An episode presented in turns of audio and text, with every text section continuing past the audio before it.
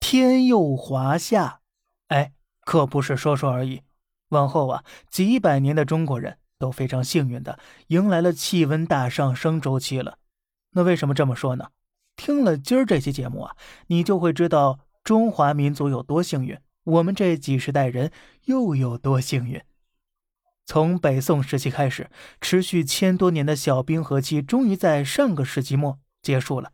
于是，二零零二年。施雅峰院士就发表了相关研究，只是当时变化并不明显，证据不多。然而呢，很多事儿都在我们看不到的地方悄然发生着。过去半个世纪，西藏平均气温上升一点六摄氏度，年降水量增加三十三毫米。于是啊，在没有任何人工干预的情况下，西藏、甘肃大片沙漠中的植被缓慢复苏着。干枯多年的马纳斯湖重新成型，赛里木湖也在疯狂扩张着。当然了，最近几年呢，我们通过网络、电视等等，见证了很多历史。你一定围观过云南大象一家子向北迁徙，如果气温升高，它们大概率会继续北上，一路走到河南都是有可能的。毕竟数千年前就有大量的大象在河南生活着，而这呢，就是河南的简称“豫”。是一个牵着大象的人的形象的原因了。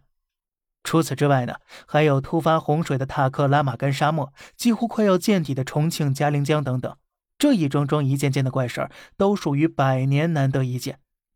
而这一切的主要原因呢，就是气温升高，降水线北移，让北方变暖，植被增多，沙漠消失。最重要的是，可耕种面积大大增加了。截止到第三次全国国土调查，我国耕地面积总共十九点一八亿亩。这时，你再去看看西北五省的超过四十五点六亿亩的土地面积，几百年内这一大片原本很难被利用的荒漠，如果都变成沃土，会怎么样呢？光想想都快激动的落泪了吧？当然了，气温上升也是有坏处的。原本墨西哥湾流和大西洋湾流会将热带海水。带向北方，给欧洲带去温暖。然而气温上升呢，北极圈冰层大量融化，让大西洋环流进入千年来最弱的状态。如此一来呢，其直接结果就是欧洲气温会降低至少五到十度。这时再没咱隔壁国家的天然气供应，那他们的冬天可是非常难熬的。那么，随着气温升高，还会对我们人类、对我们中国人有什么影响呢？咱们下期接着聊。好了，这里是小胖侃大山，每天早上七点与你分享一些这世上发生的事儿，观点来自网络，咱们下期再见，拜拜。